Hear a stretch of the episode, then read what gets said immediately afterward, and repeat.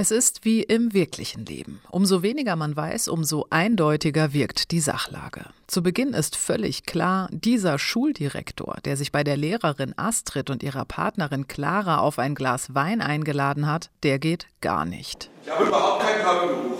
Bitte? Ich nehme nicht mal ein Deo. Kannst ja machen. Nein, vielen Dank.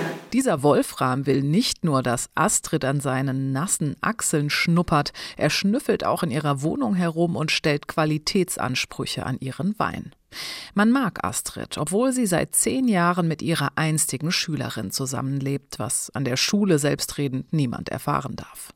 Doch dann konfrontiert Wolfram Astrid mit den Vorwürfen der Schülerin Ellen Babbage, der Titelfigur, die, das ist der Kniff, nie auftritt. Es geht um einen Vorfall auf der Klassenfahrt. Wenn ein Mädchen krank wird, sich mehrfach übergibt, das würdest du nicht mitkriegen. So. Ja, wenn du das meinst, ein Kind hat sich übergeben. Ja, es kann sein, dass das Ellen gewesen ist. Ja. Kann sein. Warum hat Ellen sich übergeben? Keine Ahnung, was Falsches gegessen? Doch das Mädchen, an das sich Astrid eben noch kaum erinnert haben will, hat sich nach einem Besäufnis übergeben und, das gibt Astrid später zu, im Zimmer ihrer Lehrerin übernachtet. Was in dieser Nacht tatsächlich geschehen ist, dabei steht bald Aussage gegen Aussage.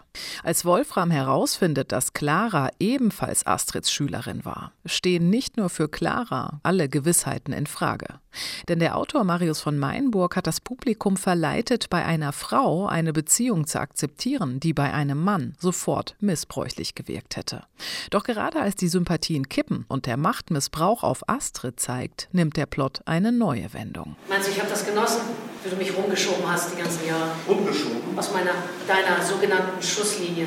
Wer sagt denn, dass da überhaupt geschossen wurde? Ja gut, ja, ist gut jetzt. Der Einzige, der immer die Waffe im Anschlag hatte, warst doch du. Ja, nee. Wie Bettina Hoppe und Thilo Nest die Abgründe dieser beiden Gegenspieler erforschen, das ist elektrisierend. Nach Jahren hat Meinburg endlich einmal wieder ein Kammerspiel vorgelegt, das vielschichtige Figuren entwirft und in ungeheuer schnellen, lebensechten Dialogen Spannung erzeugt wie im Krimi. Ein Glück auch, dass er es nicht wieder selbst inszeniert und dabei ins Groteske übersteigert. In Oliver Reeses zurückgenommener Regie darf das Ensemble psychologischen Realismus spielen und sich auf einem im Boden eingelassenen kleinen Wohnzimmerquadrat dicht umkreisen. Man darf nur nicht dem Trugschluss aufsitzen, den das Stück leider auch nahelegt, dass Missbrauch im Auge des Betrachtenden liegt. Das ist falsch.